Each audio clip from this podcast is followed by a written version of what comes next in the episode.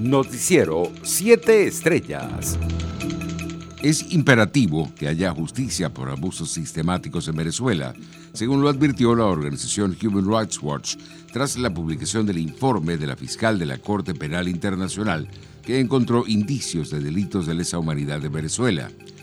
En Venezuela no ha habido justicia para las víctimas de ejecuciones extrajudiciales, detenciones arbitrarias y torturas cometidas por agentes de las fuerzas de seguridad con el conocimiento o la aquiescencia de las más altas autoridades políticas, militares y judiciales, expresó el director para las Américas de Human Rights Watch, José Miguel Vivanco. Entre tanto, el canciller del régimen, Jorge Arreaza, destacó que la fiscal de la Corte Penal Internacional reconoció el volumen de información entregado por el fiscal designado por la Asamblea Nacional Constituyente. El funcionario aseguró que sigue su curso la denuncia contra Estados Unidos por delitos de lesa humanidad producto de las sanciones contra Venezuela.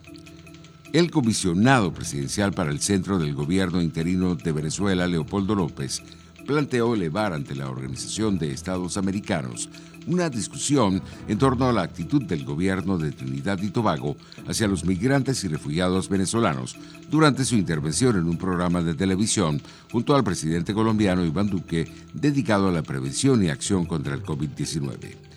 El dirigente político destacó en contraste entre el trato que ha dado Colombia a los venezolanos en comparación con la isla caribeña, sobre todo después del naufragio ocurrido este fin de semana que dejó como saldo más de 20 víctimas mortales. En otras noticias, Venezuela registró 399 nuevos casos y 6 víctimas mortales por COVID-19 en las últimas 24 horas. El total de contagios se elevó a 108.125 y el de víctimas mortales se ubicó en 960, según cifras del ministro de Comunicación del régimen, Freddy Ñáñez. Internacionales. El presidente electo de Estados Unidos, Joe Biden, pidió este lunes al mandatario saliente Donald Trump que reconozca la derrota en las elecciones de noviembre, poco después de que el colegio electoral confirmara el resultado de los comicios. Respetar la voluntad del pueblo es parte esencial de nuestra democracia, dijo el mandatario electo, incluso cuando encontramos esos resultados difíciles de aceptar. Esa es la obligación de quienes han asumido el deber jurado de respetar la Constitución, dijo Biden en un discurso.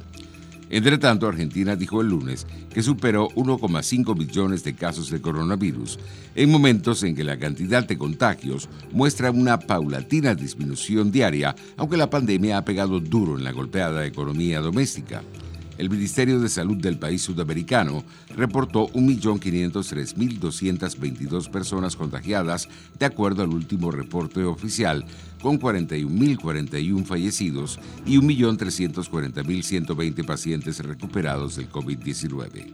En otras noticias, lanzaron una silla contra Evo Morales en una reunión de su partido en la que denunciaron dedazo en la selección de candidatos para las elecciones subnacionales de Bolivia.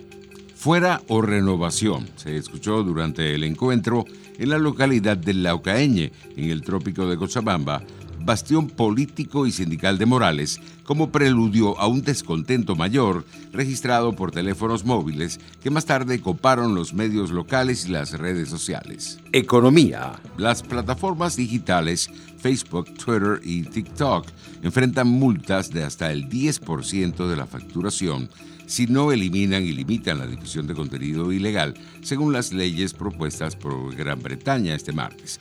Los precios internacionales del petróleo caían levemente en horas de la mañana.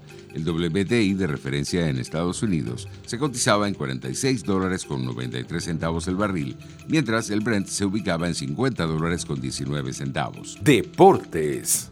La comisión gestora del Barcelona ha convocado de manera oficial las elecciones a la presidencia del club para el 24 de enero de 2021, fecha en la que estaban previstas. Los comicios se celebrarán en 10 sedes diferentes y estarán sujetas a cualquier decisión que puedan tomar las autoridades sanitarias por la pandemia del COVID-19. Roger Federer puso en duda su participación en el próximo abierto de Australia, del cual no se conocen fechas oficiales, y apuntó que le gustaría tener más tiempo para recuperarse de la lesión de rodilla que sufrió a principios de año. Noticiero 7 Estrellas.